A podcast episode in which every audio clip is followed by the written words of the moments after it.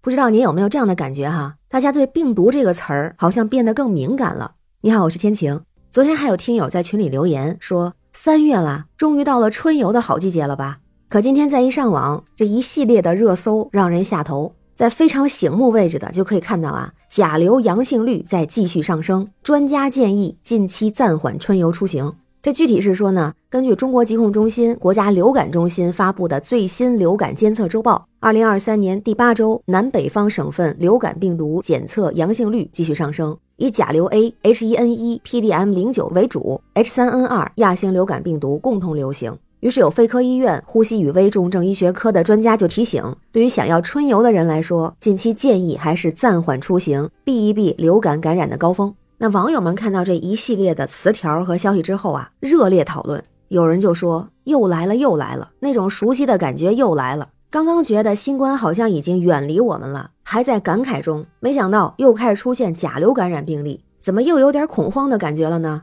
也有网友就提到春游这事儿啊，说春天不春游，那是要等到夏天吗？还有专家说的这个春游是什么概念？是出远门旅游几天，还是就去个楼下公园啊？也有人说。专家这回这建议吧，也是个好建议，就是不切实际呀。就是不出游，那也挡不住流感的，好吧？城市里每天川流不息，和出游有什么区别？但是也有很多网友说啊，哎呀，不出门也对，自己家小朋友啊就得了甲流，比新冠还难受，高烧反复，吃了药就吐，东西也不吃，还流鼻血，浑身疼的哭，已经在床上躺了五天都没下床了。之前得新冠的时候还能下床玩玩，可是现在什么都不感兴趣，一天一直在睡觉。还有在一线工作的医生网友啊，就分享他自己是在北京，说目前基本可以确定是甲流爆发了，一晚上有两百个病人，这个量已经快赶上新冠疫情高峰的时候了。而且他也说自己在接下来一周也要去值班了。那还有网友说啊，自己同事也得了甲流，甚至说现在看到一些和生病有关系的新闻，都觉得是甲流。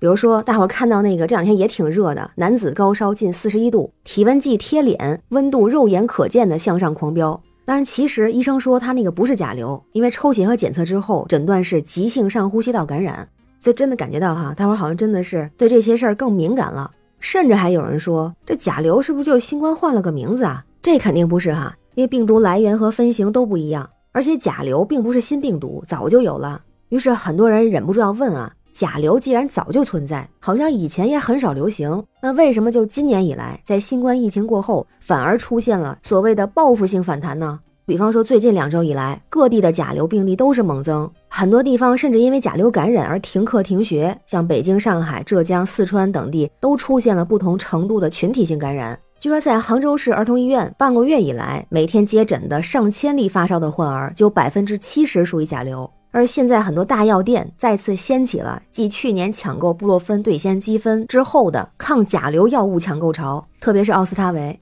我看到了这样一个说法啊，就说今年甲流之所以是爆发性的流行，其实和新冠疫情还真是有着密切的关联，有这么几个方面的原因。一个呢是说病毒的竞争性流行。就是虽然新冠病毒和流感病毒不是同一类病毒，但是呢，都属于呼吸系统传播的疾病。所以之前新冠病毒具有较强的传播性和感染性的时候，就占据了主要的生态位，竞争性的压制了流感病毒的传播。第二个呢，就是呼吸道黏膜免疫系统处于关机状态。就比如过去三年的严格疫情管控，全民采取了从来没有过的防护措施，严格的戴口罩，加上社交距离、间断性的居家隔离等等。用专业人士的话来说，就是让人体的呼吸道黏膜失去了外界微生物的经常性刺激，相关的免疫系统就处于关机状态。我名词儿就叫做群体免疫抑制。所以就有专家说啊，人们对病毒的免疫力是普遍下降。当突然放开管控，摘掉口罩，拥抱大自然的时候，对甲流病毒似乎失去了抵抗，